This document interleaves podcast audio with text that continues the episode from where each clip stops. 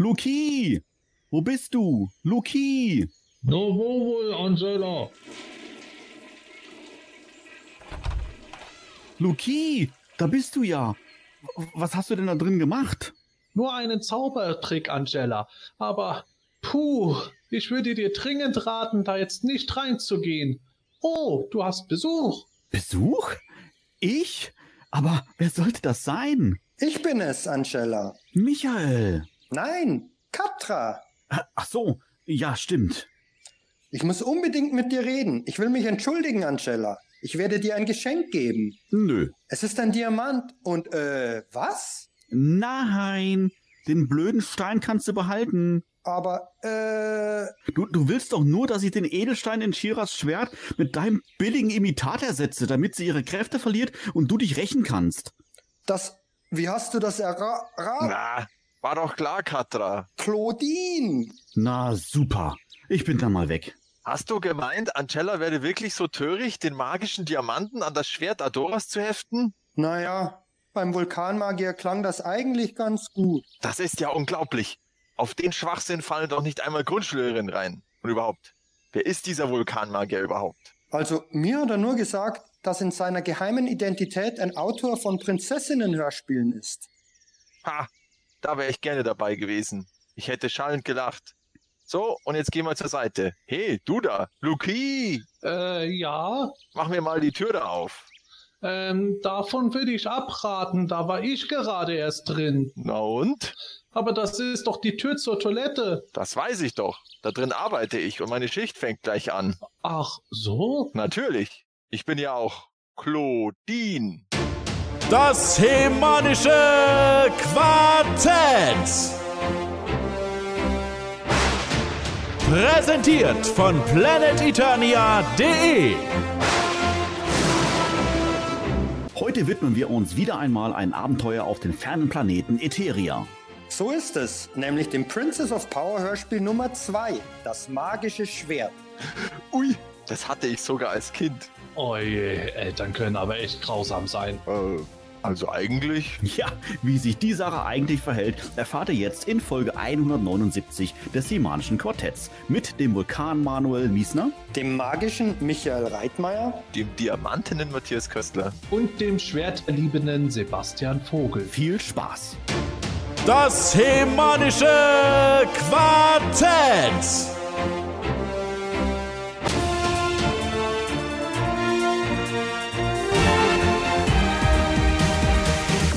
Fangen wir erstmal mit ein bisschen Smalltalk an. Also jetzt, wo es zunehmend sommerlicher wird, wie schützt ihr eigentlich eure Haut? Ah, nicht schon wieder. Ich dachte, du hättest sie umprogrammiert, Matthias. Ach so, stimmt ja. Nein, Spaß beiseite.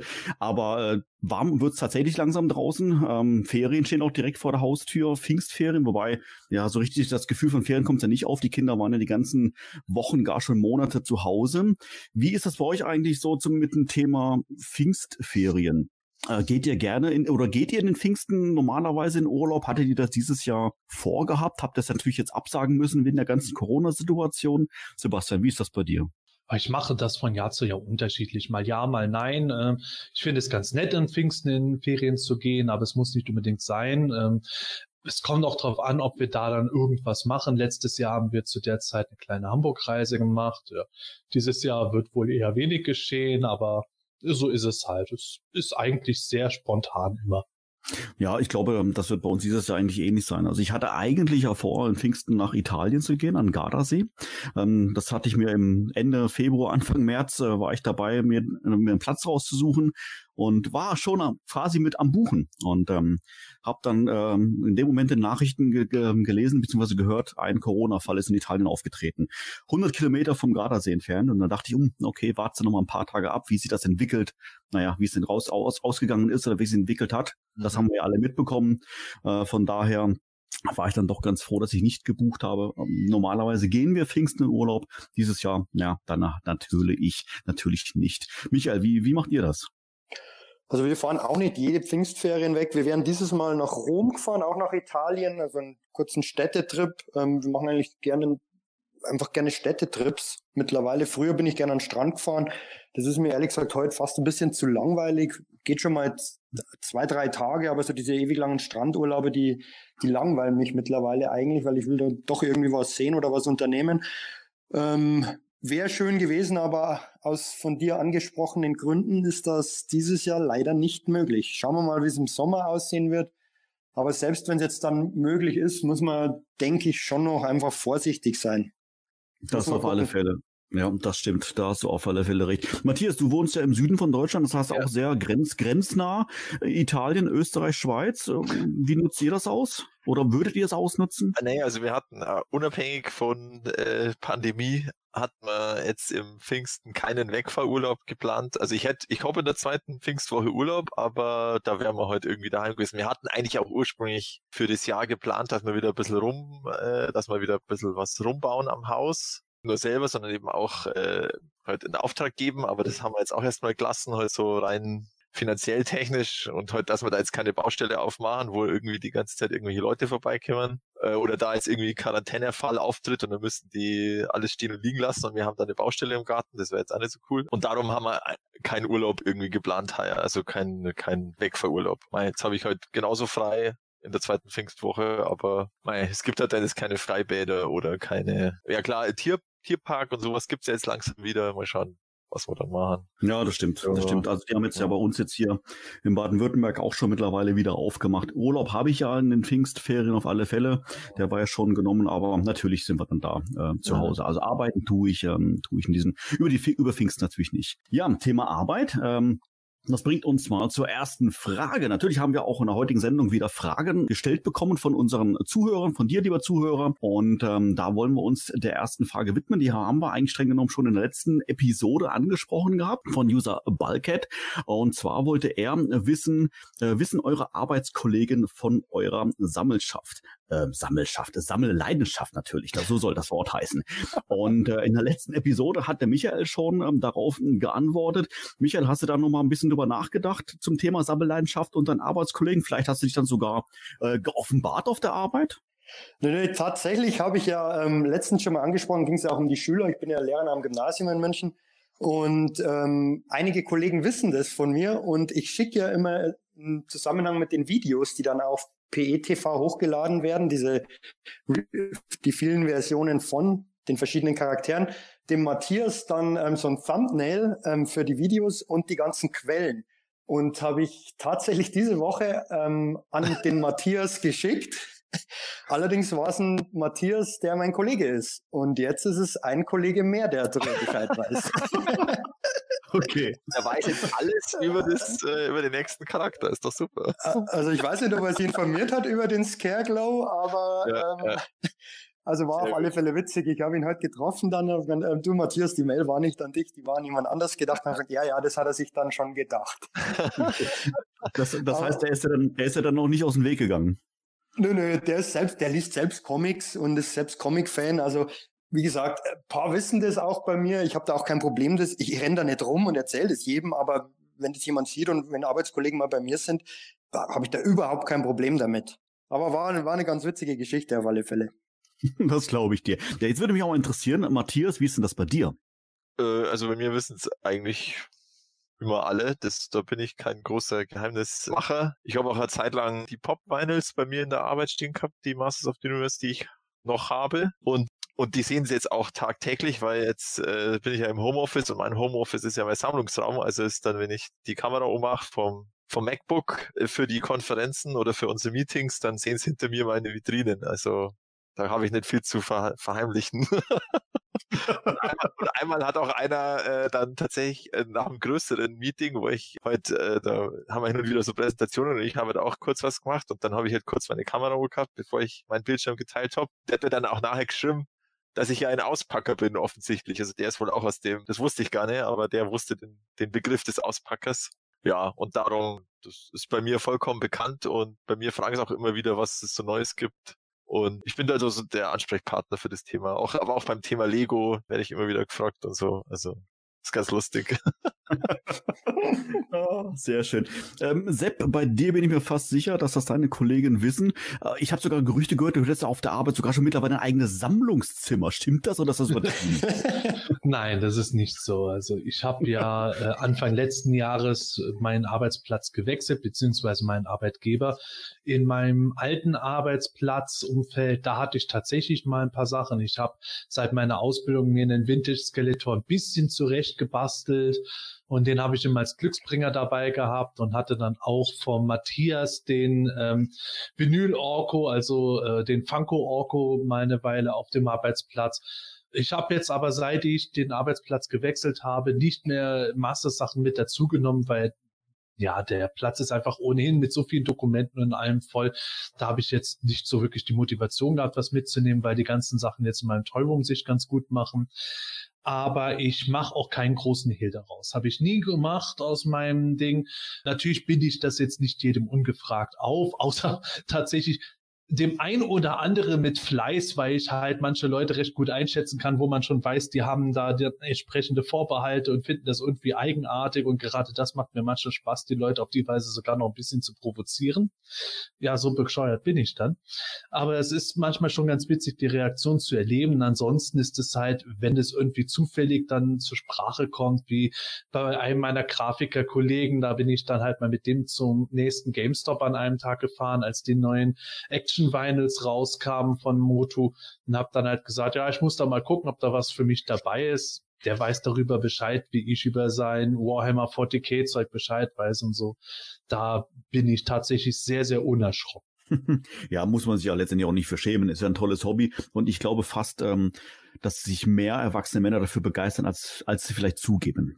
Kann ich mir vorstellen. Ja, das kann durchaus sein. Das Interessante ist tatsächlich, dass man oft äh, die Leute hat, dass die am meisten Probleme damit haben, die selbst entweder äh, gerade so aus ihrer Teenagerphase rauskommen, noch für sich sehr unsicher sind und äh, darin irgendwelche Problematiken erkennen, die sonst keiner sieht oder die äh, auch ein bisschen älter sind, aber halt sozusagen so ihre Scheuklappen aufhaben und äh, Dinge nicht fassen können, die ihr, ihr kleines Weltbild nicht passen.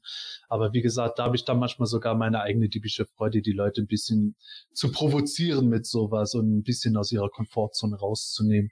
Also das ganze Thema ja, ob man sich da jetzt, äh, ob man als Erwachsener sozusagen Spielzeug sammelt oder nicht, das ist ja auch gerade bei Lego das Thema, weil die gerade die äh, Creator Expert 3, also eigentlich Modelle, die sich sowohl vom Preis als auch vom ja, Thema eher an Erwachsene richten, also irgendwelche detaillierten Autos oder die, die Modularhäuser, die man sich schön zusammenstellen kann, als so ein Straßenzug. Das wird jetzt äh, umbenannt in 18 Plus, also die ganzen Sets heißen dann 18 Plus. Und da wird immer auch gemutmaßt, dass Lego eben da, dass da die Strategie ist oder die Idee, dass wirklich mehr Leute damit erreicht werden, wenn wenn es eben nimmer wirklich als Spielzeug tituliert wird, sondern eben jetzt mit diesem 18 Plus als wirklich als Produkt für Erwachsene. Ja, vielleicht sollten da auf Actionfiguren dann auch immer 18 plus draufschreiben. Also ganz ehrlich, das ist bei mir tatsächlich vollkommen egal, weil ich ja, ja wirklich auch sehr deutlich Spielzeug einfach sammle aus den ja. 80er und 90er Jahren. Da gab es Sachen für Erwachsene ja noch gar nicht. Ja, klar. Und da stehe ich halt genauso da, wie ich sage, hey, die einen, die gehen jeden zweiten Abend irgendwo in die Kneipe und sind da irgendwo am rumzocken. Die anderen machen dies, die anderen machen das. Es ist für mich halt kein Unterschied. Und insofern finde ich es ganz witzig, was für Unterschiede Leute dann daraus machen, bei denen ich dann wiederum sage, Moment mal, du treibst ja, ja das und das dann stehen sie auf einmal doof da. Ja, bei mir, bei mir ist das, äh, würde ich sagen, ähnlich wie beim, äh, bei dir auch, äh, Sepp. Ähm, ich mache da kein Geheimnis draus, aber ich gehe damit jetzt auch nicht hausieren. Also ähm, bei meinem Arbeitgeber renne ich jetzt auch nicht unbedingt mit einem He-Man-T-Shirt rum am ersten Tag oder sowas alles. Aber interessanterweise ähm, war das war das wirklich so, ähm, dass es irgendwann, wo ich mein, äh, mein, meinen Arbeitsplatz gewechselt habe, vor mittlerweile auch schon wieder fast zwei Jahre her, ähm, kam man dann auch irgendwie mal aufs Thema Popkultur zu sprechen. Ich weiß gar nicht mehr aus welchem Zusammenhang heraus. Und ähm, das erste, was was ich gefragt wurde, warum, ich weiß es nicht, aber ich wurde es gefragt: Kennst du He-Man? Ich weiß nicht, warum man das unbedingt jetzt fragt. Aber das war natürlich mein Stichwort. Ich habe sofort mein Zauberschwert gezogen und habe mich verwandelt und äh, habe dann entsprechend dann halt gesagt, ja, He-Man, natürlich, wer kennt He-Man nicht, ja, also und dann ging es dann irgendwie das Thema dann weiter. Auf einmal war dann klar, ja, der, äh, ich mache da irgendwie Podcast und Webseite und sowas alles dann da und dann war ich dann quasi schon abgestempelt, aber nicht im negativen Sinne, sondern eigentlich ähm, wurde sehr positiv aufgenommen und gerade mit den Arbeitskollegen, mit denen ich dann da auch näher zu tun habe, die sind, sag ich mal, alle von der Popkultur begeistert. Also natürlich nicht jetzt ausschließlich jetzt Moto oder Moto-Sammler, sondern die können sich halt, ja, was man, was man sich halt begeistern kann mit Marvel und Co. und äh, Star Wars und was es da nicht alles gibt, aber äh, Thema Thema He-Man äh, kommt immer wieder nach äh, seitdem jetzt auf und immer wieder fällt dann äh, letztendlich dann äh, mein Name. Und witzigerweise selbst Spotify hat das mitgekriegt, weil in meinem Mix der Woche mischt er mir immer wieder mal den, die He-Man Titelmelodie rein. Warum auch immer. Er weiß glaube ich warum. ja. ja, dann haben wir eine Frage vom User Black, der fragt wie wir alle wissen, sind die Amerikaner geprägt durch den Cartoon aufgewachsen und wir eher durch Hörspiele, Comics und so weiter. Dadurch entsteht ein wohl doch unterschiedliches Bild bzw. Gefühl zum Motto an sich und seinem Worldbuilding inklusive Tonalität, Charakterisierung und so weiter. Habt ihr diesbezüglich mal Erfahrungen und Wahrnehmungen mit ausländischen Fans austauschen bzw. sammeln können? Michael. Ähm, er hat es im Prinzip ja schon beschrieben, wie die Situation so, ähm, natürlich nicht bei allen, aber so grundsätzlich eher ist. Gerade in den USA Filmation sehr dominant, bei uns eher, ähm, wie auch bei mir persönlich, Hörspiele, Werbemagazine auch vor allem. Und ähm, dadurch unterscheidet sich natürlich das Worldbuilding und die Tonalität etwas. Aber grundsätzlich ähm, habe ich den Eindruck, dass gerade die Amis ähm, in, in einigen Foren teilweise ein bisschen bedauern, dass, dass diese Hörspiele, die bei uns doch sehr populär sind, für sie mehr oder weniger nicht zugänglich sind. Es gibt ja sogar auf, ähm, auf Freeman.org Übersetzungen, glaube ich, von Anti-Eternia und Doppelgänger, wenn mich nicht alles täuscht. Und ähm, das bedauern die eher. So grundsätzlich habe ich mich teilweise ausgetauscht über, über Facebook, Instagram oder ja weniger Himen.org, aber über Instagram und Facebook. Ähm, da geht's aber meistens eher um um, um die Figuren selbst, um Varianten, US-Variante, EU-Variante oder andere internationale Varianten aus, aus Südamerika zum Beispiel. Ähm, relativ auch viel Austausch über mit Sammlern aus Südamerika, gerade über Instagram, ähm, mit denen es ganz interessant ist, da mal drüber zu sprechen. Aber es fällt schon auf, dass, dass außerhalb von Deutschland und wahrscheinlich Österreich und Schweiz eventuell wirklich der, der Cartoon, Cartoon doch maßgeblich geprägt hat und dass das in Deutschland irgendwie so ein, so ein Spezialding ist mit diesen Hörspielen, habe ich den Eindruck zumindest.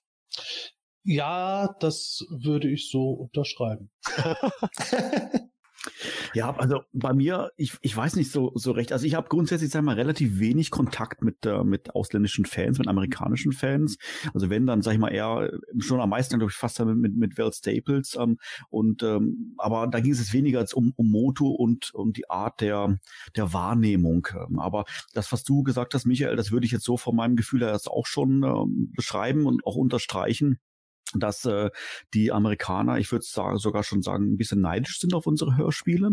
Ähm, korrigiert mich bitte, aber ich meine, äh, dass es auch, es gab auch mal ähm, englische Radio Plays, so ein, zwei, glaube ich. Kann das sein? Ja, ähm, es gab schon welche, auch äh, ja. generell im Ausland. Bei dem ja. Gift oder was dabei? Bei, bei Horak und Chrysler, oder? War doch so ein Read-Along. Ja, dabei. unter anderem im europäischen Ausland gab es auch Hörspiele, Großbritannien, England. Also es gab zumindest ein bis zwei Kassetten in so gut wie jedem äh, größeren Land. Aber nicht genau, in diesem Ausmaß, glaube ich, oder? Genau. Das ist ja in Deutschland, glaube ich, schon was Besonderes, ja. diese Hörspielkultur. Also das ist oder im deutschsprachigen Raum. Ja, genau das wollte ich gerade sagen. Also wenn es so ein, zwei Kassetten im Ausland gab, aber sicherlich keine 37 bzw. 38 äh, Kassetten, äh, wie, wir, wie wir sie halt hatten. Ne? Und ich glaube ähm, natürlich, dass sie bei uns einen, einen entsprechenden Stellenwert haben, weil das Kabelfernsehen uns natürlich relativ spät kam und ähm, somit dann auch die Cartoon-Folgen auf Tele 5 relativ spät kamen, aber die haben mich trotzdem auch geprägt. Aber ähm, wie das jetzt sich so genau die Unterschiede verhalten, äh, äh, ja, verhalten zwischen einem deutschen Fan, mir beispielsweise, und einem amerikanischen Fan, könnte ich jetzt gar nicht so, so genau sagen. Ich könnte mir halt vorstellen, sagen wir mal, wie wir es jetzt im Forum machen oder untereinander jetzt hier bei uns machen, da werfen wir uns hin und wieder mal Hörspielzitat an den Kopf, da kann natürlich kein amerikanischer Fan mithalten. Wo, wie denn auch, geht ja gar nicht. Ähm, von daher glaube ich auch, äh, wie Michael sagt, dass die, die, die Hörspiele einen sehr hohen Stellenwert bei uns, ähm, bei uns haben, äh, einfach von der, von der Wahrnehmung her. Vielleicht sogar auch, vielleicht sogar die, die Werbehefte, äh, die damals auslagen, einfach was ganz Besonderes sind. Ich weiß, das weiß ich gar nicht, ob es sowas ähnliches in den USA beispielsweise jetzt auch gab, bin ich jetzt ähm, nicht ganz sicher. Aber ähm, ja, wenn es von der Reihenfolge her geht, dann würde ich auch sagen Hörspiel Platz eins, Cartoon Platz zwei. Ähm, und äh, das ist auch genau das, was mich in meiner Kindheit ähm, geprägt hat. Ja, ich habe ja tatsächlich seit vielen Jahren immer wieder mit ausländischen Fans auch zu tun, persönlicher Freundschaftsebene. Zum Beispiel aktuell ist es äh, so, dass ich im Grunde jeden Tag mich dem, mit dem Yuka Isakainen unterhalte der äh, totaler Cartoon-Fan ist.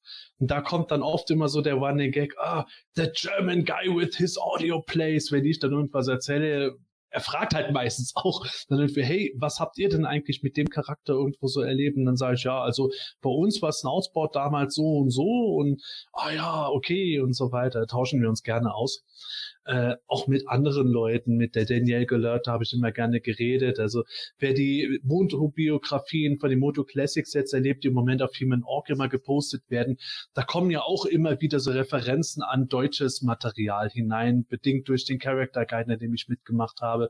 Und da merkt man schon, dass sie das ganz faszinierend findet. Und das ist tatsächlich sowas, das sich immer bei den Leuten durchgezogen hat, dass man äh, mitkriegt, natürlich im Grunde so gut wie alles vom Ausland her ist durch den Cartoon deutlich stärker geprägt als wir in Deutschland. Natürlich gibt es hier auch starke Cartoon-Prägungen, aber dadurch, das haben wir schon in einer früheren Folge gesagt, dadurch, dass er hier deutlich später gelaufen ist, halt nicht so stark wie über die anderen Medien, die uns zur Verfügung standen. Und das finden die Leute dann durchaus interessant, wenn man mit ihnen sagt, ja, ganz ehrlich, also bei uns ist gar nicht so die große Cartoon-Masse, natürlich auch, aber nicht so vehement wie jetzt bei euch. Aha, wie kommt's? Und dann erzählt man über die Hörspiel, ah, wow, und dann redet man noch ein bisschen über die Inhalte, dann sind die ganz erstaunt, wie unterschiedlich das war, weil das ja wirklich teilweise vollkommen andere Geschichten hatte. Und da kommt man dann immer ins Gespräch und wie der Michael dann gesagt hat, dann gibt es halt auch so Dinge, wo die Leute sagen, ach schade, dass wir das gar nicht so mitgekriegt haben, das hätten wir auch cool gefunden.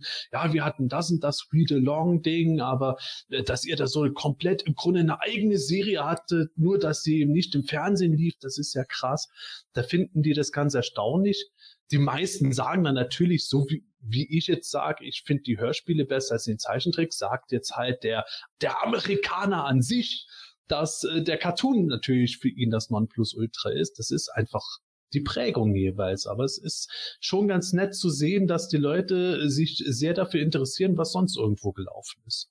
Ja, also ähm, ich habe jetzt nicht so speziell äh, Kontakte sozusagen äh, irgendwie zu ausländischen Sammlern, aber was halt auch aufgefallen ist, zum Beispiel letztes Jahr, als das, ähm, als der Interpart-Sammelband rausgekommen ist von der Retrofabrik, da war ja auch, sage jetzt mal, im nicht deutschsprachigen Sammler, äh, Sammlerbereich war ja auch die, sage jetzt mal, die Überraschung relativ oder ja die das Interesse groß, was das überhaupt ist und und ob es das auch äh, auf anderen äh, auf Englisch gibt oder in der jeweiligen Landessprache äh, das war ja auch nicht so präsent, äh, dass es das mal gab. Und da war dann ja auch die Enttäuschung groß, dass da eben aus rechte Gründen das ja nur in deutschsprachigen Ländern erscheinen durfte und bisher ja auch irgendwie nichts mehr Neues gekommen ist, ja, dass das auch mal ähm, in der übersetzten Variante kommt. Da sehen die mal, wie das für uns meistens ist. Ja, genau. Äh, das war mal ein schönes Beispiel.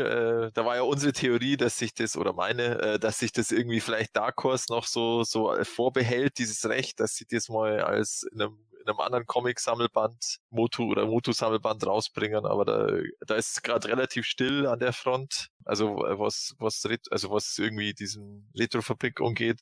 Und aber ja, das war so meine Erfahrung bei dem Thema. Ja, da war die sowohl das Interesse, dann aber auch die Enttäuschung groß, dass es nicht verfügbar war. Wie gesagt, das war auch mal für die eine Erfahrung, wie wir das manchmal haben. Ja, dann hätte ich gesagt, haben wir die Frage recht ausführlich ja. beantwortet. Dann kommen wir gleich zur nächsten Frage und zwar vom Unsung Hero. Der hat eine zweiteilige Frage. Ich würde sagen, die nehmen wir gleich zusammen. Welcher Charakter aus der Original Vintage Toyline hätte eurer Meinung nach einen höheren Status verdient? Und wo hat man hier Chancen verpasst? Sepp. Da warten jetzt mit Sicherheit alle drauf, dass ich sage Dragstore. Nein, sage ich nicht. weil Dragstore ist natürlich für mich so ein kleines Steckenpferd dabei, weil ich den einfach in der Hörspielserie so absolut konträr zu seinem sonstigen Bild und seiner sonstigen Darstellung halt einfach genial gemacht fand. Aber äh, wenn man jetzt nach der, sagen wir mal, allgemeinläufigen Version von Dragster geht, dann war das halt einfach ein Also-Ran-Charakter, dem ich jetzt nicht mehr Bedeutung würde beimessen wollen. Nee, äh, ich finde, einen höheren Status hätte definitiv Triklops verdient oder auf Englisch Triclops. Triklops hat zwar natürlich Teil der Kernriege, oder als Teil der Kernriege seine Auftritte gehabt, aber ist dann sehr schnell in den Hintergrund geraten, natürlich auch wie andere Charaktere. Aber ich finde, gerade im Lauf der Zeit ist der immer eher so im Hintergrund geblieben, während halt so ein Charakter wie Trapture allein aufgrund seines Designs natürlich noch sehr viel größer vom Status sehr hochgehoben wird und hochgehalten wird.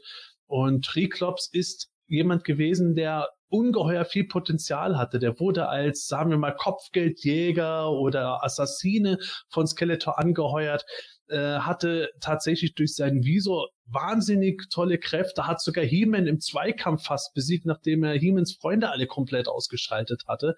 Und das ist halt wirklich ein Charakter gewesen, der durchaus Potenzial gehabt hätte, noch mehr herausgenommen zu werden. Auch nicht nur irgendwie als All zu werden. Gerade im Zeichentrick fand ich, wurde der sehr sträflich vernachlässigt, weil der immer irgendwo mehr damit mitgelaufen ist.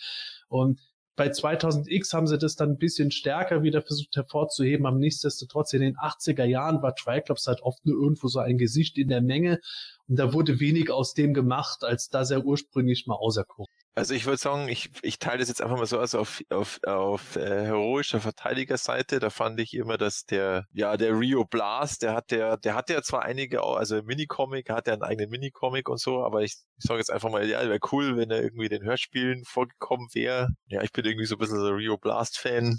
Also Rio Blast muss ich sagen, da finde ich es sehr schade, dass sie nicht eine Verknüpfung mit Bravestar gemacht haben. Ja, genau, das wäre natürlich eine Idee gewesen. Das heißt, ist das ein Gerücht oder ist das eigentlich eine, ist irgendwie irgendwo bestätigt, dass, dass New, äh, New Texas und Eternia irgendwie im gleichen Universum sozusagen sind, also in der gleichen Kanonwelt. Boah, bestätigt. Also ich weiß, dass sie es irgendwo mal geplant hatten, das mhm. irgendwo so zu beschreiben, aber es hat sich halt nie groß ergeben. Ja. ja. Aber ich, ich konnte jetzt gar keinen Charaktersong tatsächlich. Äh, ich fand es halt, äh, so das, äh, ich bleibe jetzt mal bei den Hörspielen, also dass halt die, ähm, die wilde Horde oder die Schlangenmenschen später, dass die halt immer nur so in, in Teilen sozusagen äh, vorgekommen ist. Also ich hätte mir heute, äh, oder ja, zum Beispiel der Leech, ja, der hatte doch nur einen Auftritt, da wo er einmal in eine Vase gesetzt wird. Ja, also man hätte den, man hätte den deutlicher, deutlich bedrohlicher darstellen können, sage ich jetzt mal. Und auch die Schlangenmenschen, die waren ja auch immer nur so, oder eigentlich teilweise ja gar nicht, wurden ja nur erwähnt. Ja, da hätte man natürlich äh, auch wenn die Hörspiele weitergegangen wären, wären die vielleicht noch vorgekommen. Also da, da hätte ich mir prominentere äh, Auftritte einfach gewünscht. Aber so im Großen und Ganzen kann ich da jetzt gar nicht mehr dazu sagen eigentlich. Also bei mir ist es dann auch so, dass, dass die Hörspiele natürlich prägend waren und auch durch diese eben Webster mein Lieblingscharakter ist und der war ja auch in den Hörspielen, sowohl, sowohl in den Hörspielen als auch in den Comics, eigentlich immer schon ganz gut dargestellt, mysteriös, sehr, sehr intelligent, ähm, nicht dieser dumpfe Schurke, aber gerade deshalb, weil er eben auch im Hörspiel so intelligent dargestellt wurde, ähm, hätte man, finde ich, dann noch mehr rausholen können, noch einen höheren Status sozusagen ihm geben können, noch mehr Hintergrund zum Charakter bringen. Das wäre wirklich toll gewesen, genauso wie bei Merman, der hat ja immer mal wieder sich gegen den Skeletor auch aufgelehnt. Ich finde find generell, dass man Chancen verpasst hat, was dann später bei den, wie der Sepp auch schon angesprochen hat, bei den 2000X ähm, sowohl Cartoon als auch Icons of Evil Comics wieder aufgegriffen wurde, dass so Charaktere aus der zweiten Reihe oder Nebencharaktere eben eine eigene Origin oder Hintergrundgeschichte bekommen haben, die den Charakteren dann einfach mehr Tiefe verleiht, wie zum Beispiel Too Bad oder Stinkcore.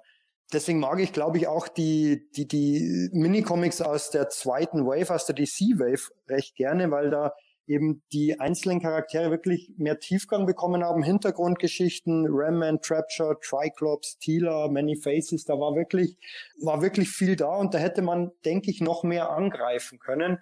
Und deshalb erhoffe ich mir auch aus dem, von dem neuen Cartoon, dass es vielleicht auch hin und wieder mal einen Flashback geben wird und, und, und dann wirklich fünf bis zehn Minuten über einen eigentlich Nebencharakter Charakter etwas erzählt wird, weil die fand ich eigentlich immer ziemlich spannend, aber meistens war es dann doch immer auf die Hauptcharaktere beschränkt und dann halt noch die Helfershelfer, aber, aber so Charaktere wie, wie du, du auch gesagt hast, Matthias Leach, Mantan, also generell die Horde bis auf Vordag, auch Scareglow oder Snakeface, da wäre so viel Potenzial auch mit Hintergrundgeschichten. Also da würde ich, hätte ich noch gern mehr erfahren. Hm, ja, ich habe jetzt ähm, ähm eure Antworten mal angehört. Ich habe auch im Vorfeld einer Sendung über diese Frage nachgedacht.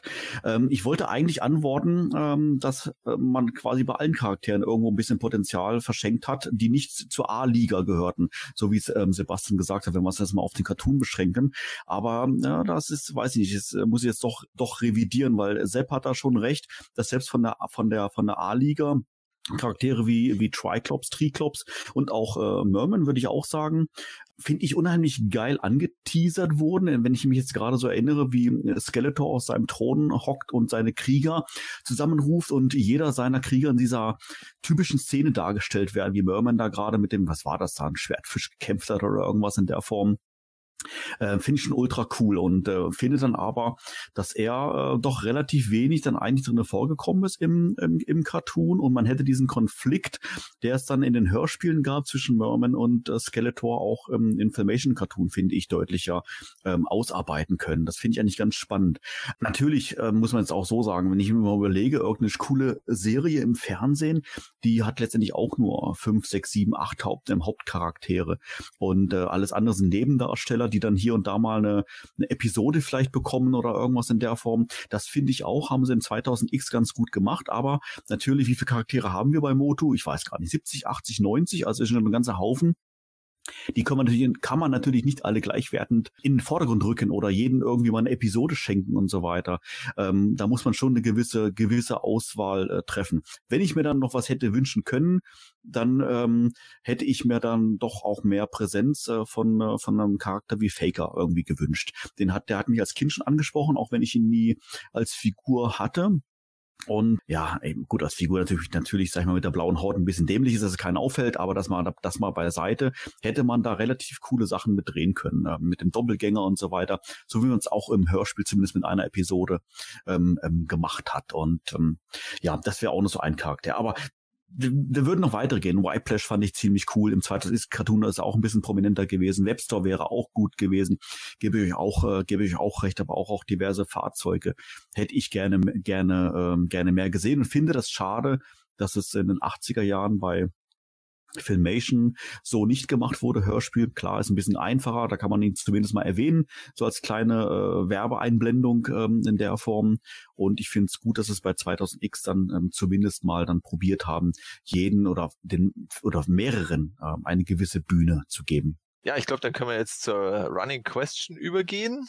Und zwar ist die vom äh, wie vollzog sich bei euch Sammlern der Übergang von Kind-Spielfiguren spielen zu erwachsenen Figuren sammeln? Ging das fließend? Seid ihr als Kind von Moto weggekommen und erst als Erwachsener zurückgekehrt? Michael, du bist dran. Das ist relativ schnell beantwortet bei mir, weil das, glaube ich, so eine klassische Geschichte ist. Also ich habe halt ähm, als Kind natürlich viel Moto gehabt, viel gespielt. Irgendwann wurden andere Sachen interessanter. Dann kam der Game Boy, Super Nintendo, dann wird es ein bisschen weniger interessant. Dann habe ich ganz viele auf dem, kann ich mich noch erinnern, auf dem Flohmarkt verkauft und mir dafür Gameboy-Spiele gekauft. Und dann gab es einfach mal eine Pause, würde sagen, bis Anfang der 2000er. Da bin ich mit, ja, ich glaube Anfang der 2000er mit paar Freunden auch nach Los Angeles gefahren. Da sind wir rumgetourt und habe dann auch im Target, glaube ich, war das, die Commemoratives wieder entdeckt. Und habe da keinen mitgenommen, aber habe gesehen, oh, da gibt's wieder, gibt's wieder Figuren. Und da ging das dann eigentlich wieder los. Dann habe ich da welche besorgt. Dann habe ich im, im, Spielzeugladen, bei in dem ich schon als Kind die Figuren gekauft habe, die 2000X regelmäßig gekauft, als ich vom Studieren von Augsburg am ähm, Wochenende auf das Heim gefahren bin, weil ich dann noch Basketball gespielt habe, ähm, immer wieder mal auch in den Spielzeugladen gefahren, ähm, die abgegrast nach, nach keinen Varianten von He-Man und Skeletor. und und ähm, ja, so ging das dann wieder los. Und dann war ich einfach seit, seit dem Anfang der 2000ern mal mit ähm, Also ich war immer dabei, habe aber dann mal mehr, mal weniger gekauft und ähm, aber seitdem eigentlich durchgehend dabei. Ja, lieber Hörer, so viel äh, zu den äh, Fragen, ähm, die, ja, die, die es heute in unserer Sendung geschafft haben. Aber wenn deine Frage nicht dabei war, keine Sorge. Wenn deine Frage nicht dabei war, lieber äh, Hörer, keine Sorge, eventuell schafft sie es in die, die nächste Sendung. Wenn du darüber hinaus noch weitere Fragen hast, dann natürlich herzliche Einladung. Schick uns deine Fragen. Ganz egal wie, ähm, egal ob jetzt im Forum von Planetonia, auf Facebook als Kommentar, in YouTube, Instagram und so weiter und so fort. Äh, such dir dein Medium aus und äh, wie gesagt, wir freuen uns sehr über deine Zuschriften und freuen uns dann deine Fragen dann in einer der nächsten Folgen dann beantworten zu können. Wir haben natürlich auch News heute im Gepäck und ähm, eine Neuigkeit, die betrifft die Grayscale Con. Matthias, erzähl mal. Ja, also äh, für die Grayscale Con, da ist ja schon vor längerer Zeit eine, ja, ein äh, Exclusive Playset angekündigt worden, worden vom Artefakte der Macht-Team. Die haben ja in den letzten Jahren nur in Anführungsstrichen Hörspielgegenstände äh, als, als ähm, ja, Gegenstände für Classics-Figuren umgesetzt als Exclusives und dieses Jahr gibt's eben ein Playset und zwar das äh, Todestor Folge 2 der Hörspiele. Und da gab es jetzt einen ersten Teaser für das Artwork auf der Verpackung. Äh, vom Simon Soltau ist es ja, also in seinem mittlerweile ja sehr bekannten Stil. Und das zeigt uns äh, den Triclops oder Triclops in den Hörspielen und den Man at Arms in der mittlerweile eigentlich legendären Szene, wo er wahrscheinlich gerade aus dem Todestor springt und der Man at Arms sagt, wo kommst denn du her? Also das muss genau der Moment sein ungefähr. Also was anderes kann ich mir nicht vorstellen. Ja, es gibt eine Info dazu, dass sich das äh, Todestor selber, also es sich verzögert. Also das wird, äh, wenn die Grayscale Con denn stattfindet, wissen wir ja noch nicht, nicht zur Grayscale Con, die ist ja auch am 7. bis 9. August, fertig sein. Man bekommt aber als Vorbesteller, also man kann ja nur als Teilnehmer vorbestellen, das ist ja ein Exclusive, bekommt man die Verpackungsbox, die ist vom Stefan Habauer und das Artwork ist wie gesagt vom Simon Soltau und Simon Eckert. Dann gibt's eine Aufbauanleitung, die ist vom Simon Eckert gestaltet. Und es gibt da noch eine, eine coole Beilage, äh, ein Fanhörspiel vom Moto Fanfiction. Und das ist nicht wie ursprünglich geplant äh, eine CD in Schallplattenoptik, sondern tatsächlich eine ganz klassische Hörspielkassette mit entsprechendem Cover und Verpackungsinlay, das man dann exakt einfach zu seinen alten äh, Europa-Hörspielen dazustellen Co. Und das schaut dann genauso aus, als wäre es dafür geplant gewesen als Fortsetzung.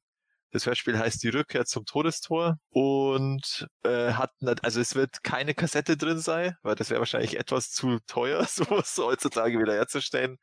Äh, sondern es ist halt ein QR-Code drin zum Download der Folge, aber man kann sich in seine Sammlung stellen oder wo auch immer. Und es gab auch noch ein erstes Bild oder ein neueres Bild von diesem One of a Kind äh, Todestor, äh, das beleuchtet ist und das ja dann für ähm, äh, für einen guten Zweck versteigert werden soll. Mal schauen, ob es dann klappt mit der Grayscale Con und wenn nicht, wie sie es dann lösen, weiß halt jetzt noch keiner. Aber auf alle Fälle die Aktion äh, wird weiter vorbereitet. Es ist echt ein riesen Auf Aufwand, den die Leute da betreiben.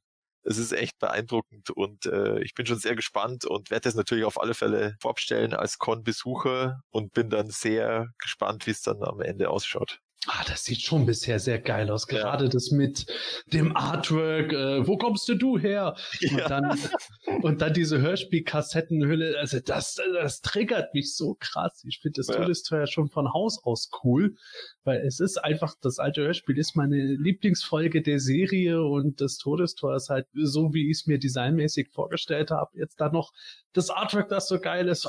Die machen irgendwo für mich persönlich schon so gut wie alles richtig bisher. Volle, volle Zustimmung. Also das ist wirklich ein grandioses Projekt.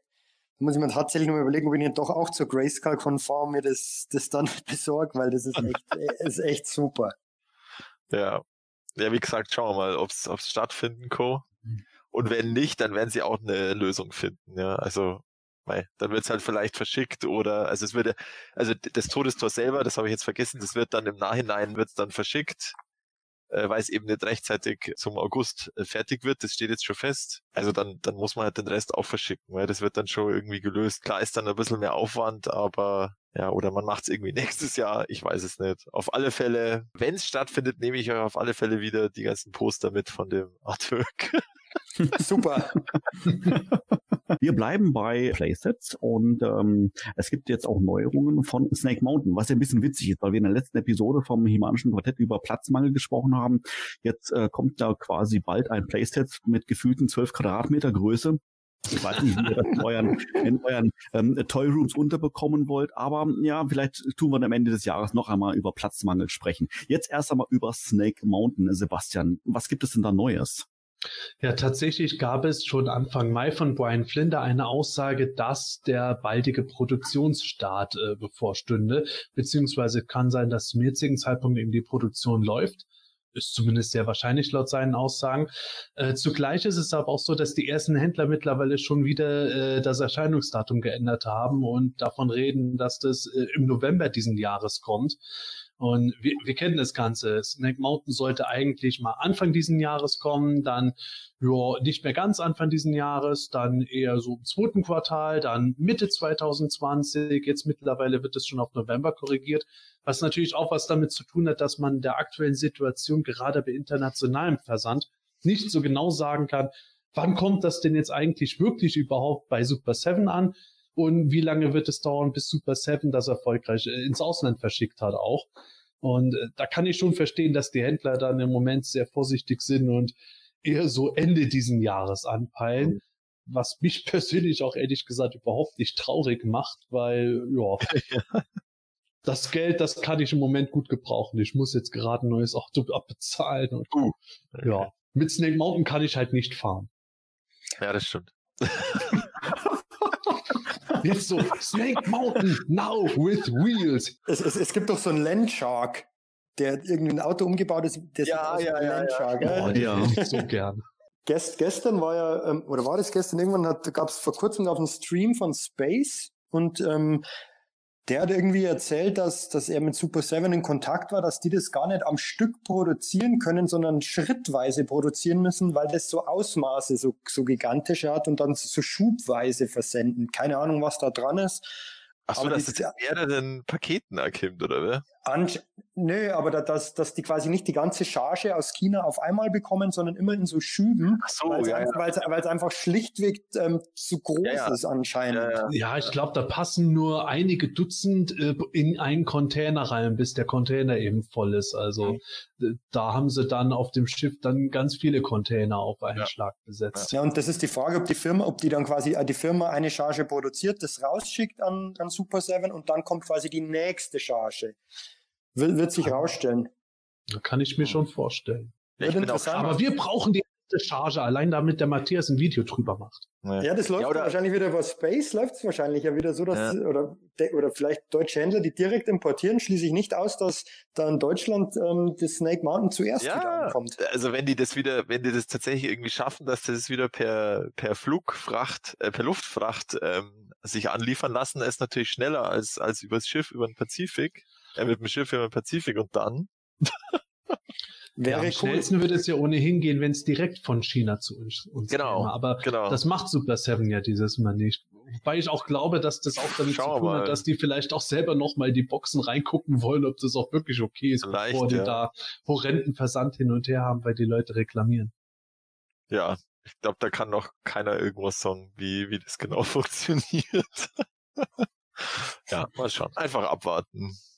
Ja, ja, das wird auf alle Fälle sich weiterentwickeln und die Neuigkeiten werden auch da natürlich äh, nach und nach eintrudeln und natürlich erfährst du da rüber, lieber Hörer, hier im Podcast, als natürlich auch Planetiturnia und unseren ganzen sozialen Kanälen. Ja, ich habe mir jetzt überlegt, wie leite ich jetzt von Snake Mountain äh, über zu unserem Thema. Wir sprechen jetzt über das Shira-Hörspiel Nummer zwei mit dem Titel Das magische Schwert. Und ähm, wir haben über Episode eins ähm, vor gut einem uiuiui, halben Jahr ähm, gesprochen. Man könnte uns fast nachsagen, wir versuchen irgendwie ähm, ähm, an dem Thema vorbeizukommen. Nein. Ähm, nein, auf keinen Fall. Also das ist ja ist ja ein Gerücht natürlich. Ne? Aber ja, wir kommen jetzt nicht, wir kommen so nicht weiter. Das heißt, wir werden uns jetzt heute mal der Episode 2 mal widmen und auch diese Episode das kann ich soweit vor, vorwegnehmen, hat uns alle vier auf alle Fälle gepackt. Ob positiv oder negativ, das erfahren wir jetzt in den kommenden ähm, Minuten. Und ich würde sagen, wir beginnen einfach mal äh, mit einer kleinen ähm, Einleitung. Ja, wie gesagt, das Ganze ist keine, keine leichte Kost, ist natürlich alles ein bisschen anders als Motu. Gibt äh, Charaktere, die mal wieder auftauchen. Ähm, ja, Michael, kannst du es vielleicht mal ganz kurz zusammenfassen? Um was geht es in dieser Hörspielfolge eigentlich? Klar, kann ich machen. Ähm, und zwar, Ketra und der Magier des Vulkans schmieden einen teuflischen Plan, um sich an der Prinzessin der Macht zu rächen. So schmeichelt sich die Katzenfrau bei Angela ein und heuchelt ihr vor, sich bei Adora entschuldigen zu wollen. Sie bringt Angela unter dem Vorwand, der Princess of Power ein Geschenk machen zu wollen, dazu, einen geheimnisvollen Edelstein an das Zauberschwert anzubringen. Plötzlich jedoch ziehen düstere Wolken vom Vulkan herüber, welche der Magier geschickt hat. Um dem entgegenzuwirken, will Adora die magischen Kräfte des Schwertes nutzen. Doch das Schwert ist verschwunden. Es wurde mit Hilfe Nein. des Rubins tatsächlich.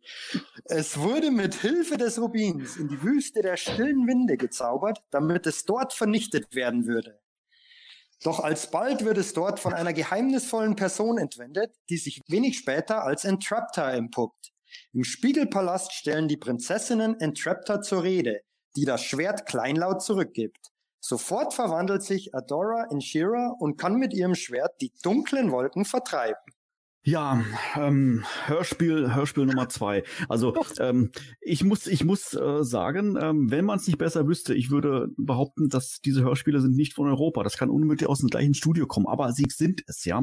Äh, man sieht das auch an dem Cast, an den Sprechern, dass natürlich einige äh, Sprecher von Motu auch hier bei dem POP-Hörspiel mit dabei sind. Natürlich Horst Naumann als Erzähler aber mit, ähm, mit, mit dabei.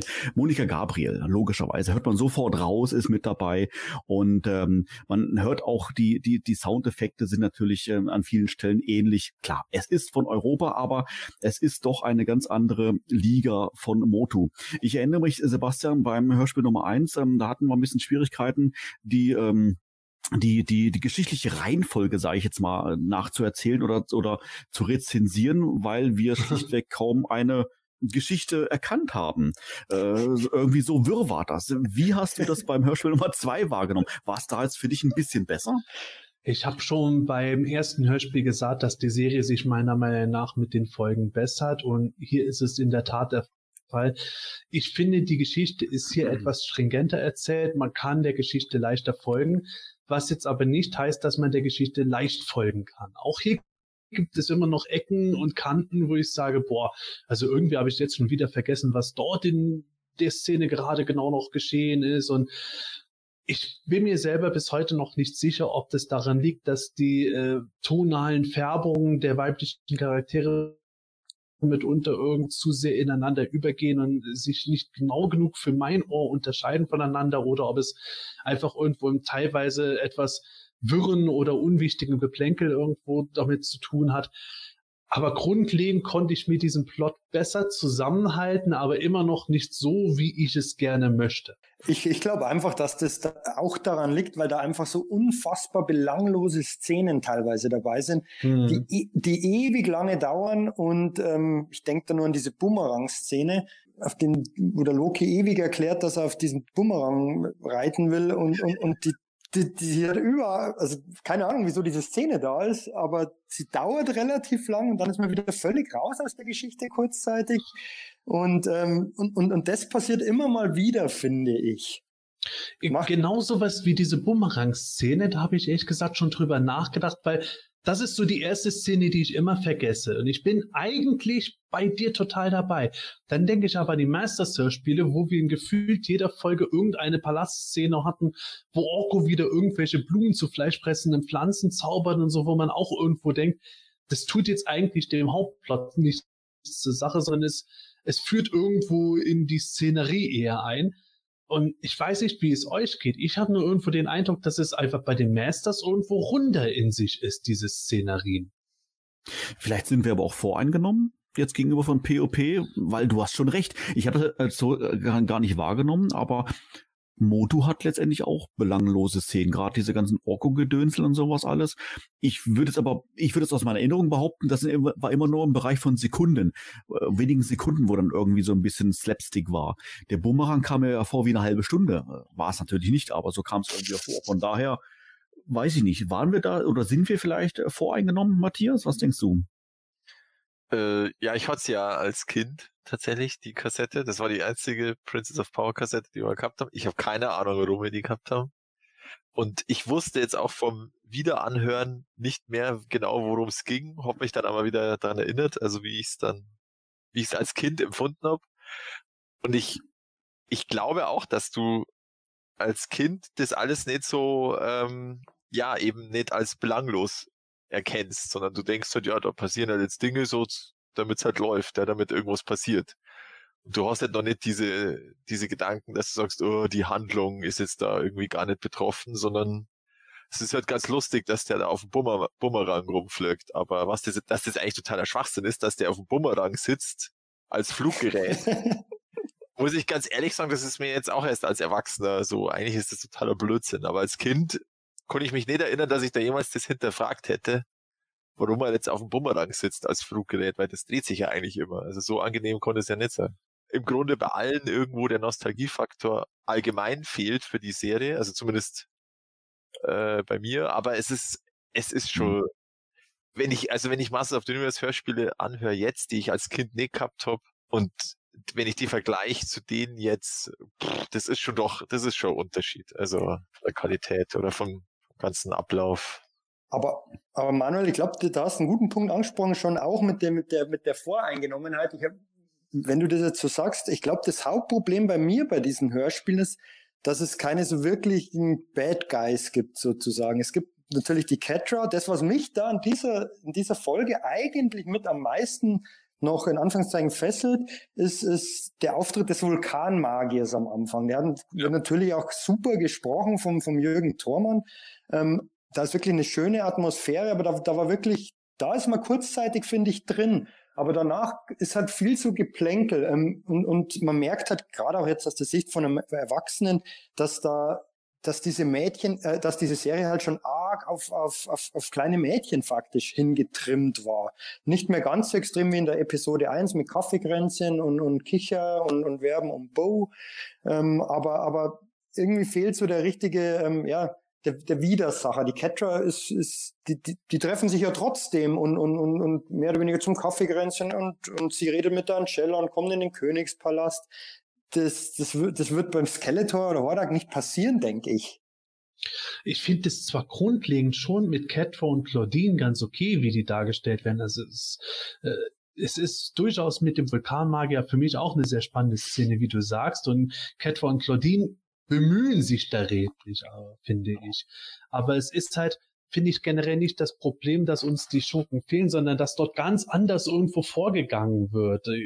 Da wird natürlich auch wieder viel hintenrum irgendwo gemacht, aber es kommt ja eigentlich nie eine wirkliche Konfrontation zustande. Dazu kommen wir ja später auch noch, um das da kurz vorzuspringen, wird Entraptor, wenn er, wenn das Schwert dann irgendwann wieder gefunden wird und dann äh, liegt es bei Entraptor im Palast und dann, ja, gib mir das Schwert zurück. Bei Heeman wäre es da das gewesen. Niemals! Und schon beginnen die Kämpfe. Man hört, da, da, da, und hier bei Shiva, gib mir das Schwert zurück. Ja, bitte, wollte ich sowieso machen. es kommen halt diese Konfrontationen nicht zustande was natürlich wahrscheinlich dem Ganzen gemünzt ist, dass das ein Mädchenhörspiel ist. Aber irgendwo fehlt dabei dann halt so dieser Biss, weil da eigentlich nur so viel Gerede ist. Die Bedrohung ist ja auch, also die einzige Bedrohung ist ja, dass, dass dunkle Wolken aufziehen. Und das ist das, was sie dann auch ja. verhindern wollen. Das ist, das ist darum, darum braucht sie das Schwert, die, die Adora. Um die hm. Wolken. Und dann hören ja. wir das in diesem Sommer, wo wir über Regen froh sind. ja, das war, das war mein erster Gedanke, wo ich das gehört habe. Shira oder Adora vertreibt immer die dunklen Wolken. Da dachte, ja, die Bauern werden sie aber danken, du ey. ja gut, als Kind hätte man so oder so gesagt, ja, Regen ist doof, da können wir nicht draus spielen gehen und so. Das, das ist ja. schon irgendwo klar, aber es kommt natürlich für den Erwachsenen ganz cool. Ja, natürlich. Ich muss aber trotzdem sagen, ähm, dass dieses Hörspiel fand ich jetzt das zweite auf alle Fälle ansprechender als, ähm, als, das, als das erste. Wenn wir jetzt mal gerade über diese, sag mal, Richtung Ernsthaftigkeit mal, äh, mal, mal sprechen, wo ich das immer mehr Hörspiel Nummer eins äh, gehört äh, habe, dass sie sauer ist, weil sie zum Geburtstag eingeladen wurde, hätte ich am liebsten schon wieder ausgemacht, weil ich denke, Gottes Willen, das darf doch nicht wahr sein. Was höre ich mir hier mhm. eigentlich an?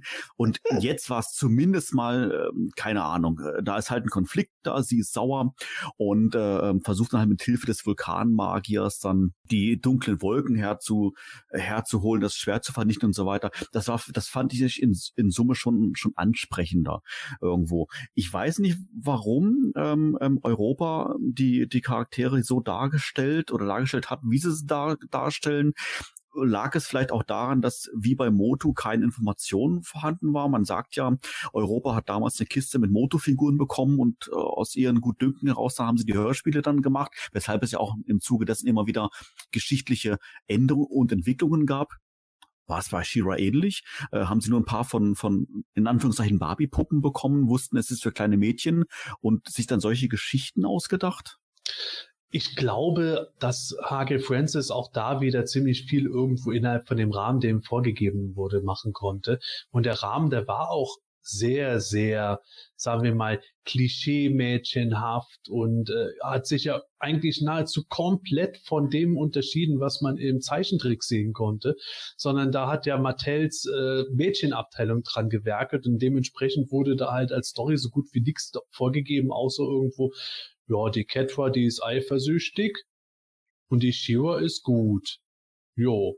Und Hagi Francis hat es halt genommen und das war vielleicht bei ihm auch noch in den fatalsten Händen. Wir haben ja schon mal darüber geredet, irgendwo, dass der so ein sehr eigenartiges Frauenbild hat oder sich einfach nicht einfühlen kann. Auf jeden Fall hat das Ergebnis dann dazu geführt, dass wir dann hier tatsächlich immer so diese wirklich klischeehaften Story-Ansätze haben. Ja, da ist mal wieder eine Party, da ist ein Geburtstag, da haben wir auch wieder eine Ausrede, um uns zusammen zu hocken und zu ratschen und auch zu lästern. Also irgendwie so alle klischeeartigen schlechten Eigenschaften kommen ohnehin in dieser Hörspielserie immer wieder vor. So gegenseitiges Lästern und lauter so Späße. Das ist nicht unbedingt ideal. Und vielleicht hätte Mattel da tatsächlich storymäßig ein bisschen stringenter was vorgeben müssen, aber ja, das hat nicht sollen sein.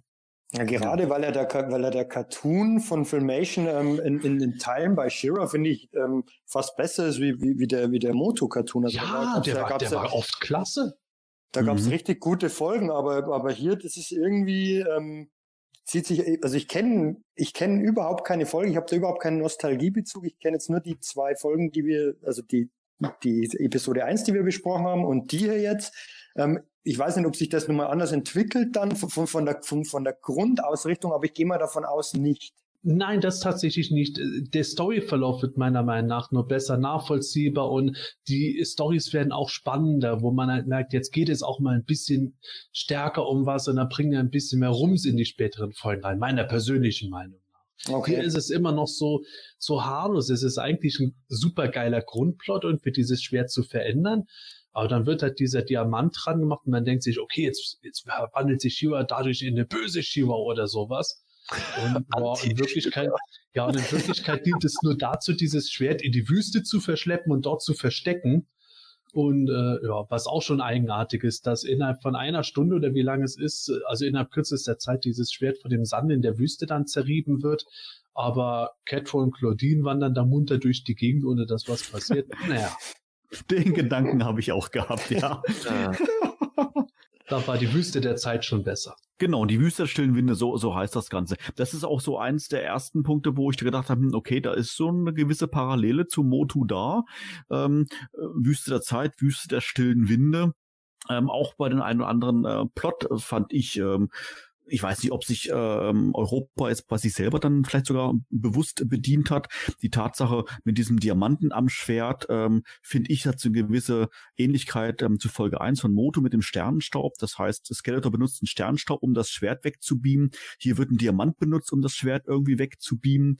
Dann finde ich von der, von der ähm, Geschichte her, dass wir hier ähm, Angela haben, die, sage ich jetzt mal, benutzt wird, um das Schwert zu stehlen. Ich bin mir gar nicht mehr ganz sicher. Wir haben, glaube ich, zwei Episoden bei Moto gehabt. Einmal mit Mechaneck, der irgendwie ähm, zweckentfremdet wird. Und ich glaube, ja. Tila hat selber auch ja. irgendwie mal was gemacht in der Richtung. Ne?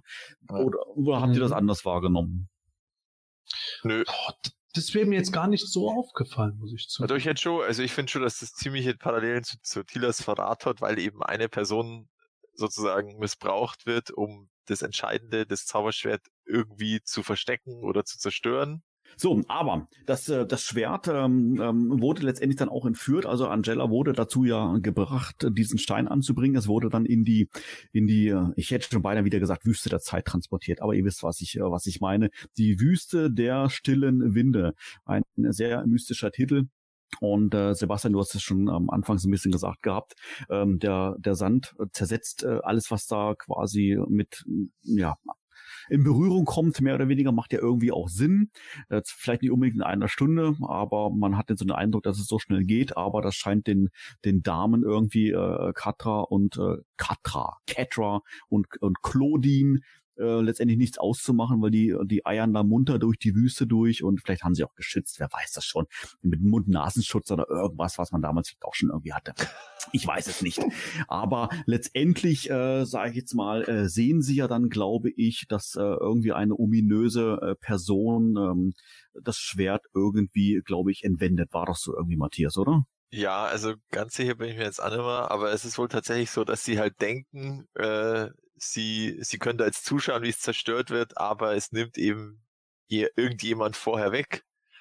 Und damit, ja, ist eigentlich ihr ganzer Plan zerstört. Ja, weil sie wissen nicht, wer es ist und äh, ja, der ganze ja, sie sind Plan. gefühlt fünf Meter gegangen und dann ja. merken sie schon, oh, irgendjemand klaut das Schwert gerade genau. und dann fangen ja. sie halt an, sich da gegenseitig zu bemitleiden. Oh, scheiße. Ja, genau. Und wir müssen Warum wieder haben zurück. Wir uns nicht eine gute Idee ausgedacht. Ja, genau. Äh. Ja. Aber jetzt, jetzt, wo du das so erzählst, um, weiß ich nicht, das ist echt schwachsinnig, ehrlich gesagt, was die beiden da vorhaben. Das Schwert muss im Sand ausgesetzt sein, damit es zersetzt wird. Mhm. Und wie wollen die, wie wollen die das Ganze beobachten, ohne dann selber zersetzt zu werden? Äh, selbst wenn sie das Schwert gefunden mhm. hätten, hätten sie eine Stunde zugucken müssen. So, Tja. Ähm, ja. Wahrscheinlich hätten sie dann hätten sie dann gesagt, oh, da ist das Schwert, lass ihn zugucken. Oh Scheiße, das ist ein Denkfehler, dann sind sie tot. der, der, der, logischste Schritt wäre ja im Grunde gewesen, dass die das Schwert mit in den Vulkan genommen hätten. Und äh, blöd gesagt, in einer der wäre das jetzt eine Masters of Universe Folge ja. der Frühzeit gewesen. Das Schwert wäre wohl zum Vulkanmagier gebracht worden und mit dem Schwert wäre entweder versucht worden, dem Typen irgendwie einen neuen Körper zu geben oder sowas, wenn der irgendwie nur ein gestaltloser Geist ist, oder er hätte das genutzt, um irgendwie seine Macht über Eternia auszubreiten. Bei Eteria muss das Ding halt in der Wüste verbuddelt werden. Und ja, wie bei Tilas Verrat irgendwo, das ist das adäquate Mittel scheinbar, um Schwerter loszuwerden. Und ja, sorgt dafür eigentlich, dass diese ganze Story meiner Meinung nach irgendwo in dem Moment so, eine, so einen kompletten Schwenk macht.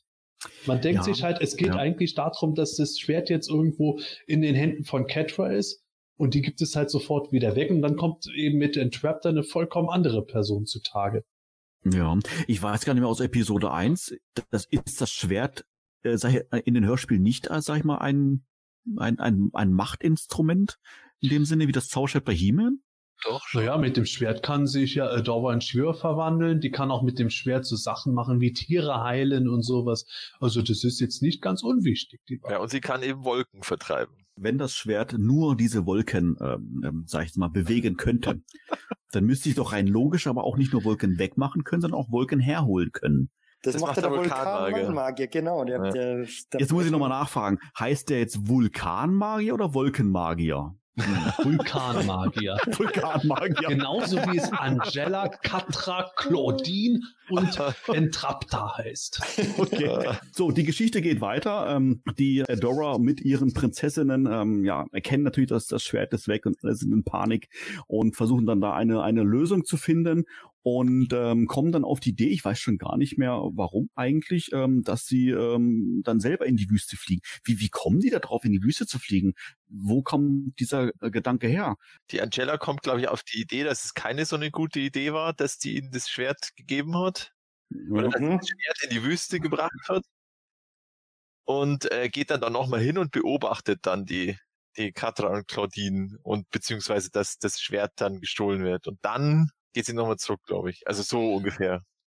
Also Ja, so viele Leute, wie ja. da in der Wüste unterwegs sind, ich Ja. glaube, dass, da- dass das Schwert sich da in kürzester Zeit zersetzt, das war ohnehin irgendwo nur eine äh, Fake News.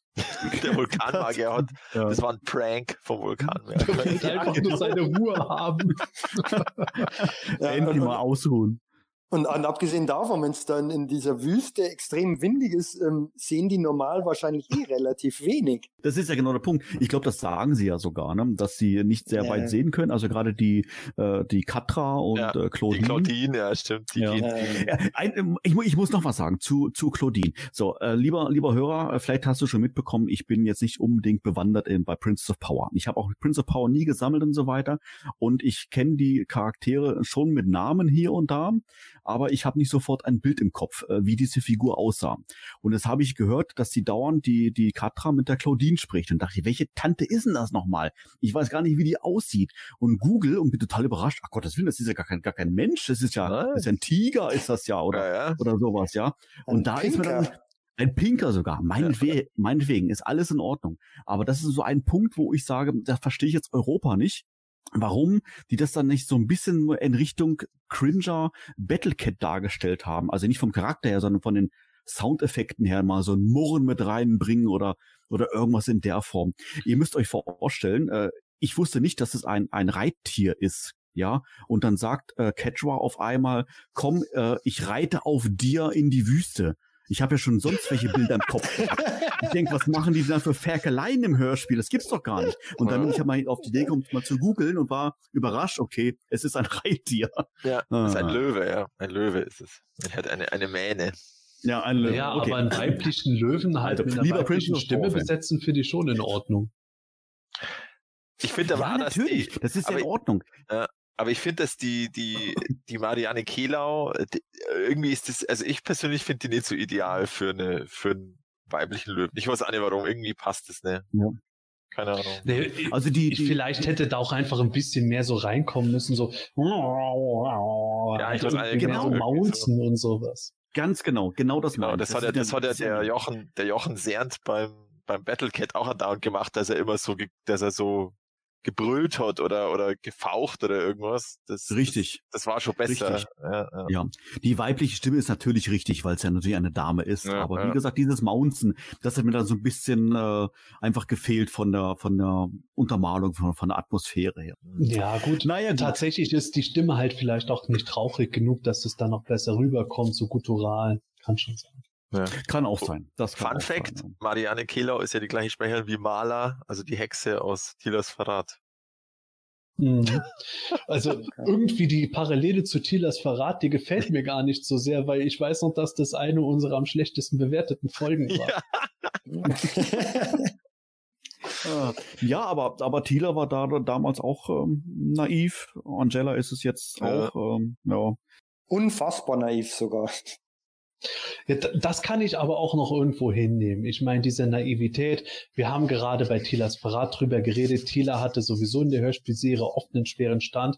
H.G. Francis hat auch äh, super Szenen für die gemacht, aber irgendwo äh, ist die auch oft schlecht weggekommen. Schön und gut. Meckerneck war auch naiv, als Hordak ihn mit Kramdos Erbe verarscht hat und sowas. Kann man ja alles hinnehmen. Das finde ich jetzt nicht so schlimm dabei.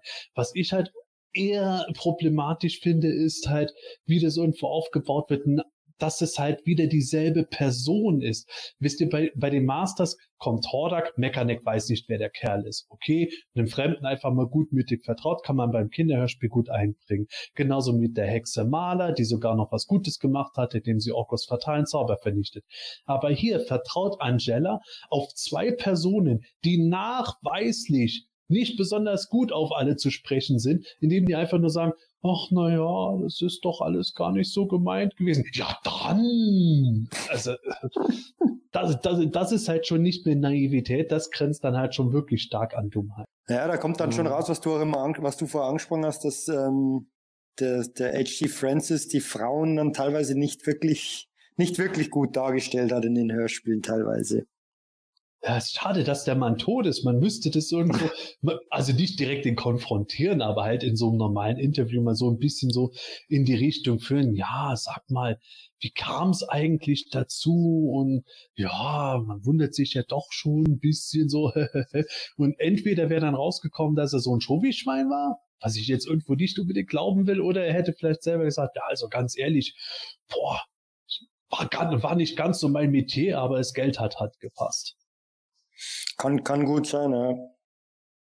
Wobei dann ähm, die, die nächste Szene finde ich dann gar nicht so schlecht, mit, wo, wo sie das Gold dann in der Wüste sehen und das dann quasi so ein Hinweis auf die Entraptor ist, weil das, das ja auch ähm, bei dir wirklich alles in Gold verwandeln kann und, und dann dieser, dieses Übergehen in den Spiegelpalast, das finde ich eigentlich ganz atmosphärisch dann in diesem Spiegelpalast dann selbst und generell der Ansatz mit Entraptor, die dann weder gut noch böse ist. Da waren, das ist auch wieder sowas, das, ist eigentlich ein guter Ansatz und gibt wahnsinnig viel her, aber letztendlich ist dann doch wieder ziemlich platt. Ja, also also ich meine, in der Wüste, das Schwert ist in einer Stunde kaputt, aber die Goldkörner, die halten ewig da. aber sei es drum, sei es drum, das ist halt irgendwo das Mittel zum Zweck. Aber ja, als es dann zu diesem Kristallpalast geht oder dieses Spiegelkabinett von den Trapter, da habe ich gedacht, oh, jetzt geht es los. Und atmosphärisch hat mich das so ein bisschen an Skeletors Meisterplan erinnert, wo das dann diese andere Dimension ging, wo die Tochter von Many Faces in dem Trichter war. Und ja, man man wartet da eigentlich schon, dass jetzt was echt Cooles passiert, weil es einfach sehr atmosphärisch und schön gemacht ist. Und dann, ja, hier ist dein Schwert, ich wollte es dir eh geben. Krass. Also, oh. also diese Szene, ich muss, ich muss auch sagen, atmosphärisch war der Anfang sensationell. Mit diesen, mit diesen äh, Halleffekten drin und sowas alles, ja. Das konnte man sich richtig schön vorstellen. Überall Spiegel, jeder rennt irgendwo gegen, hat eine Beule am Kopf und sowas alles. Das war einfach toll. Und dann das Ende, wo ich dachte, ey, Entschuldigung, was, was, was ist denn jetzt los? Erstmal ist der Vulkanberger, der ist schon wieder irgendwo, sonst irgendwo, aber nicht da, wo er sein soll. Und äh, dann äh, hat Raptor das Schwert. Und was macht sie gar nichts? Ha, ja, hier, nimm's mit, ich hab's noch poliert und sowas alles, jetzt glänzt sie das schön und alles ist in Ordnung. Ja, hätte man da nicht was machen können, dass einfach Entraptor Shiva mit ihren Haaren gefangen hätte und Shiva schafft es dann irgendwo in diesem Kampf sich dann rauszuwinden, das Schwert zu ergreifen. Oder in Dauer eben halt und sich zu verwandeln. Bei, bei, bei mir war es tatsächlich so, ich habe dieses Hörspiel, ich habe das ja zum ersten Mal angehört jetzt für, die, für den Podcast und, und, und, und, und, und habe da so diese, diese, diese Zeitanzeige und, und sehe, das sind noch zwei Minuten und dann haben wir gedacht, äh, wird das, ist, endet das jetzt oder ist das ein Zweiteiler jetzt, das in der nächsten Folge weitergeht? Und dann, dann innerhalb von, von gefühlt 30 Sekunden ist einfach vorbei. Die, die, die Shiro verwandelt sich, äh, die, die Wolken werden vertrieben und alle sind fröhlich.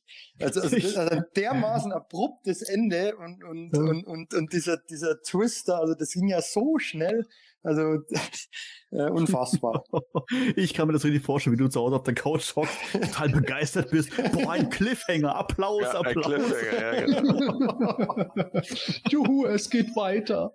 Matthias, ja, wie war das denn bei dir als Kind? Boah, es ist echt, ich weiß es echt nicht mehr so genau, aber ich bin mir, ich glaube schon, dass ich es doch schon mehrmals angehört habe also dass es nicht, dass ich es nicht so schlimm gefunden habe. Ich weiß es nicht mehr so genau, aber ähm, wie, wie ich vorher schon gesagt habe, ich habe das nicht hinterfragt mit dem Bumerang, den man als äh, Fluggerät benutzt, was wirklich totaler Schmarrn ist. Und, und auch das ganze Thema mit dem Ende jetzt noch mit dem Spiegelkabinett, dass das so abrupt endet, das hat mich, glaube ich, nicht so gestört. Also das hat man als Kind dann auch eher, schätze ich mal, einfach so hingenommen. Ja, ja genau. Du hast so. es halt angehört und es ist halt so. Und, und äh, darum, ja. Aber es war anscheinend auch nicht mhm. so toll, dass wir, unbedingt, dass wir dann gesagt haben, ja, ich will unbedingt noch Folge 3, das Herz des Bogenschützen. Ach ja, wobei, Achtung, Spoiler, die Folge finde ich wieder ein Stück besser. Ja, okay, ich, da habe ich wirklich keine Ahnung. Ich weiß es nicht. wir sind auf alle Fälle gespannt. Also wir werden äh. uns sicherlich äh, der Folge 3 auch widmen. Ich weiß nicht, ob es noch 2021 reicht, aber vielleicht 2022, keine Ahnung, wann wir mal wieder die Moves haben. Nein, ein Spaß natürlich. Wir werden uns schneller dem Hörspiel widmen. Auf alle Fälle. Ähm, ja, die Geschichte ist relativ schnell vorbei. Gewesen. Wir haben gerade drüber gesprochen, mehr oder weniger in 20 Sekunden. Und ähm, damit ist wieder Frieden eingekehrt auf Etheria, auf Etheria. Wir sind gespannt, wie es in Folge 3 weitergeht. Ich würde euch ja gerne noch um eine Abschlussnote und ein Abschlussfazit bitten. Wie würdet ihr dann so diese Episode in zwei, drei Sätzen nochmal zusammenfassen für euch persönlich und natürlich, welche Schulnote, sprich von 1 bis 6, würdet ihr dieser Episode geben? Matthias, fang mal an. Also was man tatsächlich vielleicht auch mal zugute hatten, Co, ist, dass sie ja tatsächlich die Geschichte von der ersten Folge ja aufnimmt, weil der der ganze Plot darauf aufbaut, dass sich die Katra dafür rächen will, dass sie äh, besiegt wurde in Folge 1 und darauf auch immer auch Bezug nimmt auf die Ereignisse. Aber ja, es ist halt tatsächlich schon nicht ganz wirklich ein, eine, ein Vergnügen, es anzuhören. Größtenteils, also mir persönlich gefällt die, die erste Szene mit dem Vulkanmagier schon am besten, weil da die, die, dieses typische, ist, die typische Szenerie, wenn sich Bösewichte irgendeinen Plan ausdenken und bei der Jürgen Thormann, der ist halt einfach ein guter Sprecher. Der bringt den äh, Vulkanmagier auch äh, so gut rüber, wenn er sagen muss, ja, äh, die Pflanzen am Vulkan brauchen Schatten, darum habe ich diesen bösen Plan ausgeheckt. Ähm, aber also ich habe jetzt hier noch eine kleine Fantheorie, das, vielleicht ist es ja auch nur der Zodak, der äh, durch eine Dimensionstor getreten ist und sich mal hier auf Etheria mal ein bisschen austobt und sich irgendwas ausgedacht hat, um die, um die Leute zu ärgern. Gestern Aber, sprechende Bodenspalte, heute Vulkanmagier. Heute Vulkanmagier, also das kann ja auch sein. So Note, äh, ich würde sagen vier, weil handwerklich ist es ja in Ordnung, die Musik ist ganz ist teilweise ganz gut und ja, ich würde sagen vier und ja, Jürgen Thormann ist dabei. Okay, eine vier von Matthias. Michael. Ich finde grundsätzlich ist der, der, der Grundplan, den finde ich okay. Ich finde auch die Szene mit dem Vulkanmagier am besten. Was mir auffällt, liegt natürlich auch ein bisschen am Plot, dass quasi in einem Shearer-Hörspiel Shearer so gut wie nicht auftritt bis in den letzten 30 Sekunden, ähm, weil sie logischerweise das Schwert nicht hat, stimmt schon, aber etwas seltsam. Der Plot ist natürlich seicht, die Charaktere naiv. Ähm, es ist zumindest als Bonus im Vergleich zur ersten Folge kein Kaffeekränzchen und Rumgezicke um Bo. Lediglich der Vulkanmagier wirkt auf mich irgendwie gefährlich. Ansonsten geht von den anderen Charakteren keinerlei Gefahr aus, finde ich. Ähm, die Sprecher sind größtenteils gut, die Soundeffekte sind gewohnt gut. Insgesamt finde ich es etwas besser als Folge 1. Da glaube ich, habe ich eine 6 gegeben. Ich kann, wenn ich es mit den Moto-Hörspielen vergleiche, dieser Folge kein ausreichend mehr geben. Deshalb ähm, in dem Fall eine 5 plus von mir. Hm, 5 plus, ja, hm, ich, ich bin mir gar nicht sicher, ob ich das in einen Topf mit den Masters-Hörspielen werfen will, weil ich da ja auch immer sehr kritisch bin und gegenüber den Shiva-Hörspielen grundsätzlich eigentlich schon fast alles immer eine halbe bis eine Note besser werden müsste. Ähm, wie ich schon gesagt habe, die Shiva-Hörspiele werden meiner Meinung nach im Lauf der Serie besser. Auch das hier ist besser als das vorhergehende, aber eben noch nicht wirklich gut. Ich tendiere auch so zwischen 5 plus bis 4 minus ungefähr in dem Bereich, hätte ich jetzt mal gesagt. Also 4 bis 5 einfach von meiner Seite aus, weil ich finde, dieses Hörspiel hat schon so seine Momente. Es enttäuscht nur in der Abfolge immer wieder mal. Es kommen unrelevante Sachen rein. Es müsste ein bisschen mehr Pep und Schmiss haben, weil äh, gerade aus in der heutigen Zeit denkt man sich ja auch, ja, so eine Frau kann so eine Frau kann ihrer Gegnerin auch mal ruhig in den Arsch treten. Das äh, ist ja auch ganz cool. Wieso muss das nur beim Mann sein? Hier wird halt versucht, und für jede Art von körperlichem Konflikt auszuweichen und stattdessen äh, sich auf Dinge zu verlegen, wodurch die Charaktere eigentlich nur schlechter dargestellt werden. Insofern ist da noch extrem viel Luft nach oben, vier bis fünf. Mehr ist da aus meiner Sicht nicht drin. Ja, ich tue mich bei der Notenvergabe tatsächlich doch ein bisschen schwierig, weil ich schwanke da auch zwischen äh, vier, fünf und sechs. Also ähm, ja, eigentlich schon traurig, dass man gar nicht über bessere Noten nachdenkt, aber ähm, ich ich, ich muss sagen, ich, es ist definitiv, finde ich, das Hörspiel besser als Episode 1, aber ähm, es ist trotzdem nicht das Hörspiel, was ich mir jetzt vorstelle. Natürlich, ich war, ich bin jetzt nicht die Zielgruppe, ich war auch damals so nicht die Zielgruppe. Aber ich finde, destotrotz, ähm, Sepp hat es gerade schon gut erklärt, hätte man aus dem Plot ähm, mehr rausholen können äh, in Richtung äh, Konflikt und so weiter. Das muss Europa damals ja auch gewusst haben. Äh, geht es ja auch, sag ich mal, um äh, zwei Gruppierungen, die gegeneinander in Anführungszeichen kämpfen, äh, Konflikte haben. Und ähm, da weiß ich nicht, finde ich es trotzdem schon irgendwo schwer nachvollziehbar, dass ähm, am Ende einfach gesagt wird, hier hast du alles, lass uns alles ungeschehen machen und einen Kaffee trinken und sowas. Ähm, ja, ich weiß auch nicht. Finde ich irgendwie nicht so gut. Aber wie gesagt, in Summen äh, gefällt mir das Hörspiel oder gefiel mir das Hörspiel auf alle Fälle besser als Episode 1. Und von daher würde ich jetzt hier mal auch eine 4 minus dem Ganzen vergeben. Ja, das war unsere Besprechung zum Hörspiel Nummer zwei, Shiva Hörspiel Nummer zwei. Wie gesagt, wir sind gespannt, wie es weitergeht. Ja, das war es auch schon mit unserer heutigen Podcast-Folge, lieber Hörer. Wir hoffen, du hattest deinen Spaß dabei, so viel Spaß wie wir hier bei der Aufnahme hatten. Und wie gesagt, wir freuen uns auch über deine Zuschriften Trete mit uns bitte in Kontakt über das Forum von Planet Eternia, Facebook, YouTube und so weiter und so fort. Überall sind wir dort für dich vertreten und wir würden uns freuen, wie gesagt, von dir zu lesen. Vielleicht auch ähm, deine, über deine Meinung. Wie hat dir denn das Hörspiel eigentlich gefallen? Kommentiere das gerne bitte mal. Vielleicht sind wir hier bei uns in unserer Viererrunde hier auch so ein bisschen so mal die Ausnahme, die mit dem Hörspiel grundsätzlich irgendwie, ja, ich sag mal, Schwierigkeiten haben. Keine Ahnung. Ja, wir freuen uns auf alle Fälle über dein Feedback. In diesem Sinne, mach's gut, tschüss und bis dann. Ja, Manuel hat es schon richtig gesagt und ich empfehle euch tatsächlich wärmstens, kommentiert, gebt uns auch gerne Likes und das hilft uns mittlerweile auch enorm, weil je mehr Leute kommentieren und Likes geben, desto mehr verbreitet sich das Ganze auch letzten Endes und äh, wenn ihr jetzt irgendwo sagt, boah, diese Hörspielbesprechung von Shiva, die passt mir überhaupt nicht. Sagt es ruhig. Genauso könnt ihr auch sagen, oh, ich finde diese Hörspielbesprechung super. Ich habe da schon geteilte Meinungen zu gehört und das hilft uns natürlich auch bei der Themenauswahl. Manuel hat es schon gesagt, die letzte Folge, die haben wir vor geraumer Zeit besprochen. Wir wollen ja nicht irgendwo zu viele Shiva-Hörspiele hintereinander rausballern und dann Leute abschrecken, die das gar nicht hören wollen. Aber der Themenmix setzt sich auch tatsächlich aus eurem Feedback dann zustande. Und je mehr Leute sich melden, dann einfach sagen, boah, bringt gerne mehr Charakterbeschreibung, macht doch einfach nochmal eine Rerun von den Moto-Hörspielen oder Filmation-Folgen oder Comics oder was auch immer oder redet wieder über euer Sammeltum, wie wir es in der letzten Folge gemacht haben, dann nehmen wir uns das auch zu Herzen. Also in dem Sinne, ihr habt es in der Hand, damit bleibt mir nur zu sagen, tschüss, bis bald und gute Reise.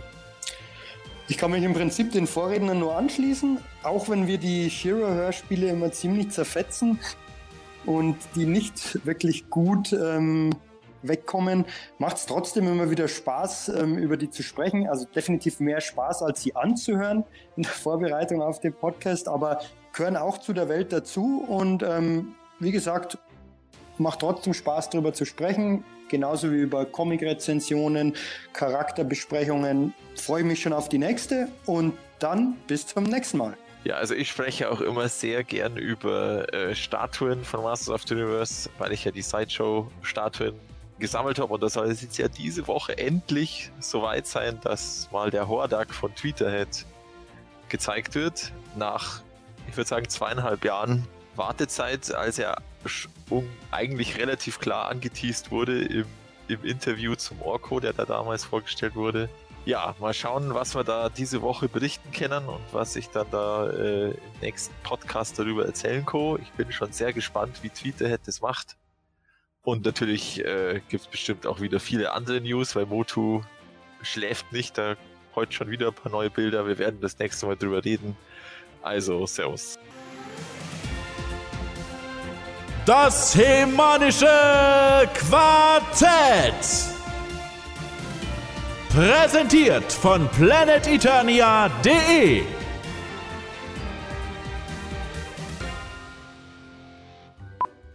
Ähm, Sekunde, muss kurz nachlesen. Echt schwierig, wenn man das so den Faden einfach. Oh. Ja, Matthias, du musst dein Mikro anmachen. Ach scheiße, da bin ich immer so vorsichtig und dann vergesse ich. Benutzt das Entscheidende, also jedes Mal das Zauberschwert. Irgendwer hat es da gerauscht. Was war das gerade? Ich weiß es nicht. Das klang, als ob jemand eine hat- Müsli, eine hat- Müsli-Packung Ja, aufgemacht hat. oder einer hat eine Line durchzogen. Ich weiß nicht, was sie sagen. Dann weiß Ist ich es. so. Ich bin es, Angela. Wie kann das sein? Ich bin doch Angela. Hä? Moment. Luki, ne? Luki, Luki. Luki! Luki! Mein Luki. Luki! oh. Oh. Mann, oh Mann. Oh, Luki. Luki. das wird dauern Okay. halt. So, nochmal ein Test. Luki! Luki. Wo bist du, Luki? Luki. Ist okay? Luki. Angela. Katra. Luki. Ja, an dieser Stelle, äh, Stefan, äh, sorry. Ach, ne, scheiße, ich schneide ja, meine Güte. Das Hemanische Quartett. Präsentiert von planeteternia.de. Ich muss euch mal was sagen. Ähm, Ich habe so eine Theorie. Ich, ich glaube nämlich, dass der Sepp der Vulkanmagier ist. Wisst ihr auch Was? warum? Ja, weil ich weiß, der Sepp kommt aus der Eifel. Und in der Eifel ist nämlich ein Vulkan. Ja. Nämlich aus. Erwischt. Ja. Ah, Ja, Mann, oh Mann, okay, oh Mann. ich komme ich komme aus der Eifel, Vulkan ganz klar. Und warum Magier? Ja, äh, finde die Herzdame.